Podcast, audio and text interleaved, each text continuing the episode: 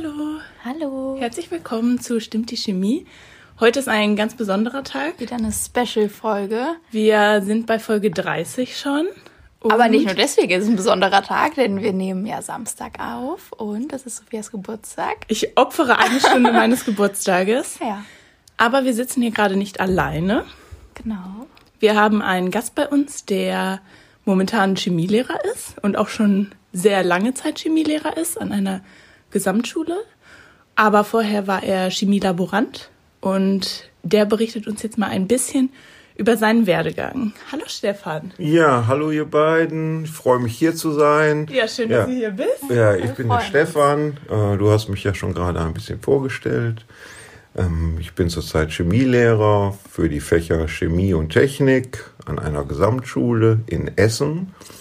Eine, naja, Brennpunktschule kann man jetzt nicht direkt sagen. Und äh, ja, ich äh, bin eingeladen worden, um mal meinen etwas äh, nicht so geradlinigen Werdegang vorzustellen. Und äh, das möchte ich jetzt hier mal tun. Wir freuen uns auf jeden Fall. Ähm, ich würde sagen, du fängst einfach mal damit an, Ganz vorne. ganz vorne. Also, wo hat es nach der Schule bei dir angeknüpft? Ja, angeknüpft oder angefangen hat es eigentlich während der Schule äh, im Chemieunterricht. Der war eigentlich nicht so gut. Äh, ich war auch äh, anfänglich auf einer Realschule und da haben wir in der neunten Klasse ein Betriebspraktikum gemacht von drei Wochen. Und ich habe dieses Praktikum am Max-Planck-Institut für Kohlenforschung und Strahlenchemie gemacht. Ähm, Das hat mir so gut gefallen, dass ich da eigentlich den Entschluss gefasst habe, dort eine Lehre dann als Chemielaborant zu machen. Entgegen der Vorstellung meiner Eltern und insbesondere meines Großvaters, der unbedingt wollte, dass ich äh, Industriekaufmann werde und äh, natürlich mein Abitur mache. Okay, aber du hast schon als Kind schon gemerkt, dass du Chemie liebst oder kam das wirklich erst dann in der Schulzeit durch dieses Praktikum? Das kam eigentlich erst durch dieses Praktikum. Ich hatte zwar einen äh, Chemiebaukasten mal bekommen Ich glaube, den hat jeder irgendwann mal. und äh, eigentlich äh, erst während des Praktikums hat mir die Arbeit im Labor so gut gefallen. Okay, und dann kam die Ausbildung. Und dann habe ich äh, mich beworben und habe tatsächlich einen der wenigen Ausbildungsplätze im Max-Planck-Institut bekommen und habe dann dort meine ja, Ausbildungszeit absolviert, konnte die auf drei Jahre verkürzen und habe während der Ausbildung ja eigentlich meine Liebe zur Chemie entdeckt und habe da auch den den Wunsch entwickelt, etwas mehr über die Chemie noch zu erfahren als das, was ich äh, während der Chemielaborantenausbildung erfahren habe. Okay, und in der Chemielaborantenausbildung warst du da hauptsächlich immer im Labor und hast dann von Höheren gelernt? Oder war das auch viel schulisch, was einem da beigebracht wurde? Also sowohl als auch ähm, in der, in der Laborantenausbildung im Max-Planck-Institut äh, durchläuft man, wechselt man die Abteilung. Einmal anderthalb Jahre ist man in einer Abteilung und dann wechselt man in die andere. Ich war zuerst in einer metallorganischen Abteilung und habe dann in eine bohrorganische Abteilung gewechselt. Äh, Man macht viele Analysen, NMR, GC, und äh, die ganzen Sachen, die dazugehören, IR, man synthetisiert neue Verbindungen und arbeitet mit sehr viel verschiedenen Leuten zusammen aus viel verschiedenen Ländern, Postdocs, die dann da aus Australien, Amerika, Japan gearbeitet haben, Russland und äh, habe unter anderem auch unter einem australischen Postdoc gearbeitet. Äh, das war eine sehr interessante Zeit, weil die Leute sehr unterschiedliche Sicherheitsstandards gefahren haben und ähm, Nicht so wie heute, da war nein, nicht so wie heute, ganz und gar nicht. Ähm, ganz und gar nicht. Man stand noch mit Zigarette im Labor vor den Lösemittelkannen und äh, Essen und Trinken. ja, da wurden auch Feiern abgehalten im Labor. Es gab Feuerzangenbowle, war klassisch zu Weihnachten in großen 10 Liter ähm, äh, nee, nee, 10 Liter ähm, Bechergläsern. ja, Gott. Ja, ja, äh, das, das, klingt aber eigentlich nach viel Spaß, ja, oder? Ja, das war auch, äh, war wirklich sehr schön, äh, war auch relativ entspannt, wenn man so einen Versuch angesetzt hat morgens, dann musste der ja manchmal drei, vier Stunden kochen. Das kennt dann die Tod, dann kann man Pause machen. Und dann guckt man nach äh, den Kollegen ah, und ja. ja. das ist eigentlich sehr schön gewesen. Aber mit den Zigaretten vom Lösungsmittelkanister, das ist ja jetzt nicht die Nein, das ist nicht, optimale das Methode. Das war auch damals nicht erlaubt, aber viele haben sich da nicht dran gehalten. Damals wurde ja auch noch mehr geraucht als heute. Ja, vielleicht eine ganz kurze Geschichte. Ähm, ich habe eine Natrium-Emulsion hergestellt. Da schmilzt man Natrium in Öl und äh, unter, unter starkem Rühren, dass sich kleine Natriumkügelchen bilden und lässt das Ganze dann abkühlen, damit man eine ganz fein verteilte Natriumkügelchen herstellen kann. Und äh, dabei ist der Rührer, der von oben in diesen Rundkolben ragt, das kann man sich vorstellen wie ein, wie ein Mixer. Der ist, äh, der hat sich gelöst aus der Fassung und hat den Boden des äh, Glaskolbens zerschlagen, sodass dann das Öl und das ganze Natrium sich im Abzug verteilt hat. Oh Gott. Ja, das war bis dato gar nicht so schlimm. Ähm, man hat dann das Natrium kalt werden lassen und hat das dann alles in einen großen Pott gepackt mit Papier und mit dem Öl zusammen aufgewischt und äh, man vernichtet Natrium dann vorsichtig mit Ethanol damit sich ein Natriumethanolat bildet und das Natrium abreagiert. Das ist dann nicht so heftig wie die Reaktion mit Wasser. Mhm. Und das hat man dann so über den Tag gemacht. Immer wieder einen Schuss Natrium zugegeben. Und dann sagte der australische Chef von mir, ja, nach vier, fünf Stunden, so, das müsste gut sein, jetzt kannst du da Wasser drauf geben. Und dann habe ich den Topf, so wie der war, mit dem Papierresten ins Waschbecken gestellt habe Wasser aufgedreht und dann kam mir eine Stichflamme entgegen. Ja, wunderbar, das Ethanol, was da drin war, der Wasserstoff, der sich da bei der Reaktion entwickelt hat, so dass äh, mein Pony damals gut, äh, sag mal, 15 Zentimeter kürzer wurde. Oh Gott. Und äh, das war wirklich ein, ein sehr schönes, einschneidendes Erlebnis.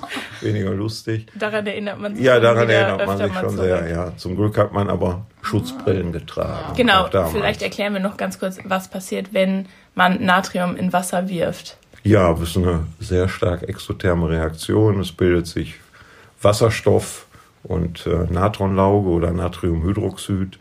Ja, die Reaktion ist sehr heftig. Aber ich glaube, das kennt fast jeder aus der Schule. Natrium in Wasser, den Versuch, den führe ich ja sogar noch in der Schule vor. Ja, wie schön. Hatten ja. wir auch. ja. So ein Stückchen und dann so an der Oberfläche. Ja, genau. Ja. Okay, und dann. Okay, nach der, also ich wollte dann ein bisschen mehr über die Chemie erfahren. Das war ja nur möglich, indem man dann äh, Chemie studiert. Dazu brauchte also ich aber dann. Direkt erst, nach der Ausbildung? Nein, dazu brauchte ich ja dann ein Abitur okay. und äh, habe dann ein Fachabitur gemacht, ein einjähriges und konnte dann mit dem Abitur auf einer Fachhochschule, Fachhochschule Niederrhein war das, äh, Chemieingenieurwesen studieren. Habe ich auch gemacht und äh, ja, das Studium ist einigermaßen über die Bühne gelaufen habe dann auch noch eine Examensarbeit oder Diplomarbeit geschrieben, auch wieder am Max-Planck-Institut im Bereich der Analytik oder der äh, NMR-Untersuchung von bohrorganischen Verbindungen.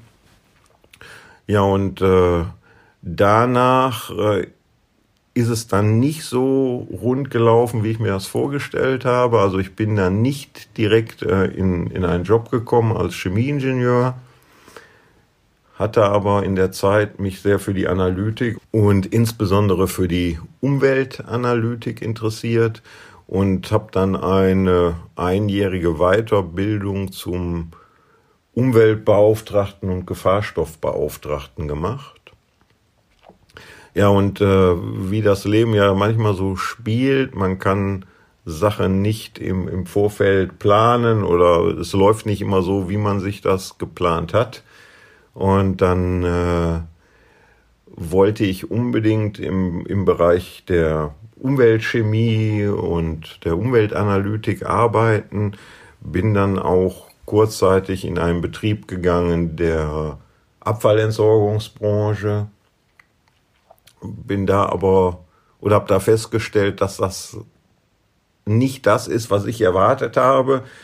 Ähm, es ging eigentlich, wenn ich mich da recht entsinne, hauptsächlich darum, Abfallstoffe als Wertstoffe zu deklarieren, wie man das machen kann, um möglichst wenig äh, Kosten bei der Abfallentsorgung zu haben. Das war nicht das, was mein Anliegen war und äh, weil es jetzt nicht der Umwelt zugute kam. Ja, ja, nicht nicht nicht der der genau, ja, die, der Umweltgedanke nicht an erster Stelle steht, sondern eigentlich der wirtschaftliche Gedanke. Und äh, ja, bin dann ja, vielleicht nochmal einen, einen Schritt zurück. Während meiner Diplomarbeit am Max-Planck-Institut hatte ich auch Auszubildende, die zum Chemielaboranten ausgebildet wurden, mit denen ich zusammengearbeitet habe oder die mir schon mal so zur Hand gearbeitet haben. Wie so Hilfsstudenten, oder? Ja, wie so Hilfsstudenten, genau. Und äh, das hat mir damals sehr viel Spaß gemacht, den Wissen zu vermitteln auch. Und äh, dann äh, war halt ein großer Bruch irgendwie in meinem ja, Leben, kann man, kann man so sagen, dass ich äh, nicht wusste richtig, äh, was das Richtige ist für mich, ob ich das alles weitermachen soll. Und meine damalige Lebensgefährtin, die hat dann die Idee gehabt, ach, du könntest doch auch Chemielehrer werden. Und äh, ja, das, das war dann wirklich ein, ein völliger Break in, in meiner Ausbildung, äh, weil ich musste dann ja nochmal auf die Uni gehen. Und ich war schon, ja, ich glaube, an die 30 dann. Ja, ich glaube, an die 30, kurz vor 30. Ich glaube, das könnte, könnten wir uns gar nicht mehr vorstellen, oder? Ja. Und äh, ja, konnte ich mir damals auch sehr schwer vorstellen. Ja, ich habe es dann aber gemacht und äh, bin auf die, also muss dazu sagen, mit einem abgeschlossenen Ingenieurstudium hat man dann die Berechtigung, auch auf eine Uni oder Gesamthochschule zu gehen. Ähm, und bin dann auf die Gesamthochschule Duisburg-Essen und habe da ein Lehramtsstudium begonnen für die Fächer Chemie natürlich und äh, Technik. Man braucht ja immer zwei Fächer. War das dann aber für, also für welche Schule, Schulform war Ja, ich habe dann, dann äh, direkt für Sek 1 und Sek 2 gemacht. Äh, ich glaube, Technik gibt es jetzt gar nicht ja, ich mehr. Sagen, Doch, Technik gibt es äh, für Sek 2. Es gibt wenige Gymnasien, die das anbieten. Äh, auch Gesamtschulen in der Oberstufe haben Technik. Mhm. Aber es ist wirklich ist wenig. Okay. Ja. Aber das, das lag mir halt damals die Technik und äh, ja, habe dann dieses Studium, muss ich sagen, äh, sehr schnell durchgezogen. Konntest du dir von Chemie davor Chemie, was anrechnen Ja, lassen? Chemie wurde mir einiges angerechnet. Ich musste nicht mehr in die Labore. Äh, Wäre ja auch eigentlich Quatsch gewesen, ja.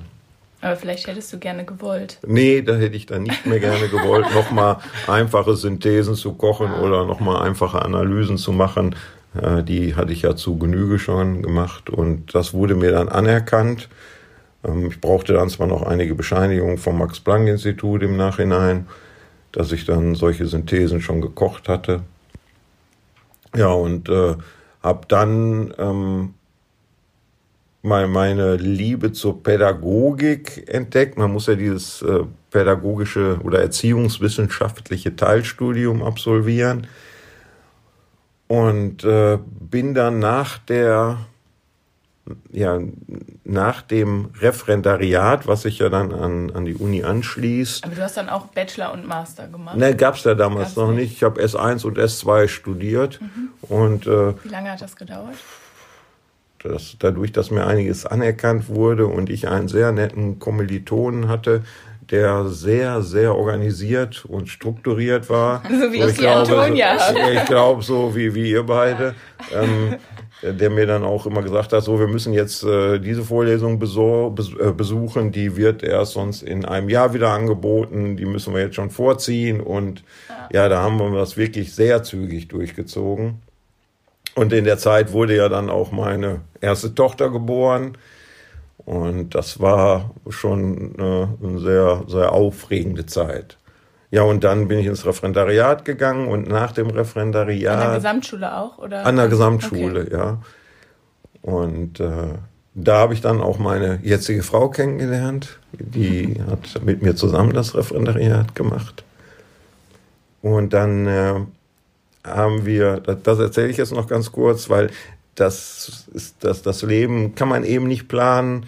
Wir haben dann ähm, eine Sammelbewerbung praktisch erstellt, wo alle Referendare sich kurz vorgestellt haben mit ihren Fächern, mit ihrem Lebenslauf und haben daraus ein Buch gemacht und haben uns die Kosten geteilt und haben dieses Buch dann verschickt an sämtliche Schulen in Nordrhein-Westfalen, also nicht an sämtliche, ich glaube, wir hatten 150 oder 200 Exemplare drucken lassen. Ja, und äh, daraufhin habe ich äh, mehrere Anrufe bekommen von Schulleitern, weil die Fächer Chemie auch damals Mangelfächer waren, Technik auch. Unter anderem habe ich einen Anruf bekommen von einem Schulleiter von äh, einer Schule für schwer erziehbare und lernbehinderte Kinder in Neukirchen-Flühen war das, Christophoruswerk, der äh, aufgrund meines, ja, meines Werdegangs, ja. Lebenlaufes, äh, das sehr interessant fand und mich gebeten hat, ob ich mir nicht vorstellen könnte, mal vorbeizukommen. Und da das ja jetzt eigentlich eine Sache ist, die nur noch pädagogisch gefordert ist oder wo man nur noch pädagogisch hauptsächlich gefordert ist und weniger fachlich, fand ich das sehr interessant und habe dann tatsächlich da angefangen an der Schule für Schwererziehbare und Lernbehinderte und äh, habe gar gar nicht Chemie mehr unterrichtet, gab es da gar nicht. Das war für ältere Schüler, die eine, ja, wie sagt man, eigentlich eine, eine Ausbildung machen sollten, Schulabbrecher. Ja, und da war es dann aber so, dass ich nicht mehr verbeamtet wurde. Und das war schon eigentlich ein, ein Ziel von mir. Als Beamter lebt sich einfach sicherer. Man merkt es jetzt in der äh, Pandemiezeit, ja. Äh, man, man bekommt immer sein Geld. Das ist ja wirklich ein Luxus. Und äh, wurde dann aber nicht verbeamtet, weil ich keine Fakulta hatte für die Fächer, die ich da unterrichtet hatte, Elektrotechnik, die damals auch Mangelfächer waren. Und äh, dann wollte mein Schulleiter beim Verfassungsgericht dagegen klagen, dass ich doch verbeamtet werde. Äh, da das aber eine kirchliche Trägerschaft hatte, die Schule, die wird nur von dem, von dem Land dann resubventioniert oder, oder refinanziert, sagt man. Und äh, das war mir dann zu heikel, weil ich auch kurz vor 34 oder 35, da war das Mindestalter, bis zu dem man noch verbeamtet werden konnte. Und ich hatte ja in der Zeit, als ich diese, diese Bewerbung rausgeschickt hatte, äh, noch mehrere Anrufe bekommen und habe dann da noch mal eine Schulleiterin aus Essen angerufen und die sich sehr über meinen Anruf gefreut hat. Und da bin ich dann direkt am nächsten Tag hin und die hat äh, mir sofort eine Stelle eingerichtet. Und dann bin ich da mehr oder weniger nach einem halben Jahr aus dem Berufsbildungscenter, äh, also aus diesem Christophorus-Werk für schwer Erziehbare wieder raus und habe eine Stelle als Chemielehrer und Techniklehrer direkt S1 und S2 an der Gesamtschule begonnen. Ja, und äh, da bin ich auch geblieben, bis die Schule geschlossen wurde. Ja, und bin damit auch sehr zufrieden und äh, war, ja, war die richtige Entscheidung. Ein sehr aber du hast ja gesagt, du, hast, du bist ja geblieben, bis die Schule, Schule äh, geschlossen, geschlossen hat. Wurde. Ja, ja, die wurde geschlossen wegen damals sinkender Schülerzahlen. Und, und äh, habe dann gewechselt zu, auf eine andere Gesamtschule vor drei Jahren, an der ich jetzt auch bin. Auch Chemie und Technik. Auch Chemie und Technik, unterrichte mittlerweile aber ja, Physik, Biologie, Naturwissenschaften und äh, zurzeit auch sogar Mathematik. Alles Boah. fachfremd. Äh, ja. Ganz schön vielfältig ja, dafür. Ja, aber äh, es macht Spaß. Aber wieso hast du dich nicht dafür entschieden, auch mal an ein Gymnasium vielleicht zu gehen? Da sind die Schüler bestimmt einfacher und vielleicht auch so die Zeit danach, wo man dann eben nicht darüber nachdenken muss, was da jetzt in der Schule passiert ist oder ja, weil für mich ähm, eigentlich immer die, die Pädagogik oder das Erzieherische äh, mehr im Vordergrund stand. Ja? Weil fachlich ähm, war es so, dass ich ja durch meine ganzen Ausbildungen eh überqualifiziert war, würde ich jetzt mal vorsichtig behaupten. Und äh, ja, da hat mir das einfach, ja, ich habe gemerkt, dass, dass das Pädagogische oder diese Erziehungsarbeit äh, hat mich mehr erfüllt. Und ähm, ja, da war auch in der Gesamtschule deutlich mehr Arbeit vorhanden als, äh, sage ich jetzt mal, nicht, äh, nicht durchgängig natürlich. Ähm, ja. Es gibt äh, solche und solche Gesamtschulen, aber äh, man hat schon mehr Erziehungsauftrag in der Gesamtschule, glaube ich, als am Gymnasium. Ja. Und äh, ja, da bin ich jetzt und äh, aber würdest du sagen, die Kinder nehmen so den Chemieunterricht an der Gesamtschule ganz gut an und freuen sich darüber, wenn Experimente gemacht ja, werden? Ja, klar, oder? natürlich. Ich, es ist natürlich immer so, dass Chemieunterricht oder guter Chemieunterricht oder guter naturwissenschaftlicher Unterricht äh, immer mit Versuchen sein sollte, immer mit Praxis. Äh, ist, ist zunehmend schwieriger, weil die ja, Gefahrstoffe oder, oder die, die Einteilung in Gefahrstoffe immer, immer größer wird von Substanzen und man immer mehr Sicherheitsauflagen hat. Aber Chemieunterricht ohne Versuche ist kein Chemieunterricht. Und äh, man, man merkt ganz klar, dass das dann schon Spaß macht den Schülern. Das ist das, glaube ich, was man ähm, dann auch behält. Ja. Wie sagte das, ich weiß nicht, Konfuzius, glaube ich. Ähm, ja, man lernt die Sachen erst richtig, wenn man sie selber macht. Ne? Also so. dürfen die Schüler auch selber experimentieren? Die dürfen auch selber experimentieren. Natürlich nicht in jeder Stunde. Äh, ist der Aufwand einfach zu groß. Äh, man muss ja vorbereiten, nachbereiten. Und das schafft man einfach äh, im alltäglichen Lehrerdasein nicht jedes Mal. Ist denn bei dir im Chemieunterricht schon mal irgendwas passiert, wo du jetzt sagst, so, ja, okay, natürlich. das hätte jetzt vielleicht nicht passieren sollen oder da hat ein Schüler irgendwie Mist gebaut oder. Ja, natürlich äh, hat man den normalen Glasbruch, ja, dass den Schülern was hinfällt oder dass das äh, das was anfängt zu brennen, die Holzklammer, wo man ein Reagenzglas hält. Äh, aber ich sage jetzt mal toi toi toi, da ist mir noch nichts wirklich Gefährliches passiert, so dass Schüler dazu schade gekommen sind. Ja, das wäre ja ähm, ja, das wäre mein größter GAU. Nee. Ja, nee, ja, das, das, darf nicht passieren. Ja, ja. stimmt. Ja. Ich glaube, da hast du auch genug Erfahrung. Um ja, aber trotzdem ist es immer, äh, man, man wird ja oft nachlässig, wenn man äh, Versuche schon, also nicht fünf, sechs, sieben Mal gemacht hat und äh, immer wieder darauf hinzuweisen, wo die Gefahren liegen, immer wieder die Sicherheitsmaßnahmen den Schülern klar zu machen, das ist schon äh, vorrangig und ja. Äh, wichtig, ja.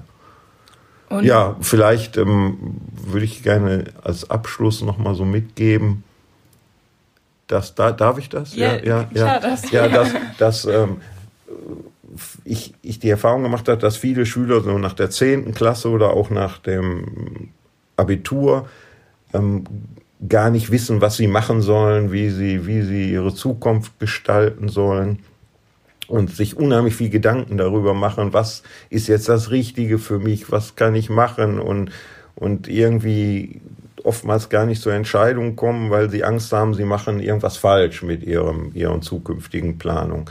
Und äh, ich denke einfach nur, man sollte einfach machen, ja, und äh, man kann immer noch später seinen Weg ändern man kann äh, auch ein Studium abschließen und sagen, okay, ich muss jetzt trotzdem nicht mein Leben lang als äh, ja, Biologe, arbeiten. Chemiker oder, oder sonst wie arbeiten, sondern wir leben in einem System hier in Deutschland, äh, das uns ermöglicht, äh, immer wieder zu wechseln.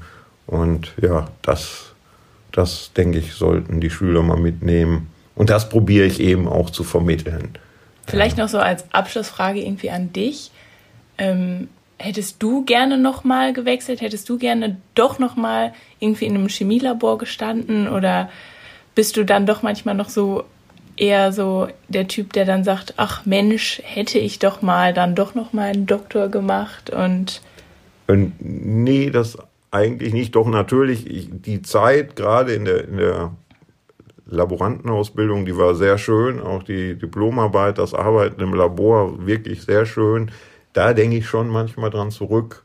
Äh, wäre, war ein bisschen entspannter als Schule. ja.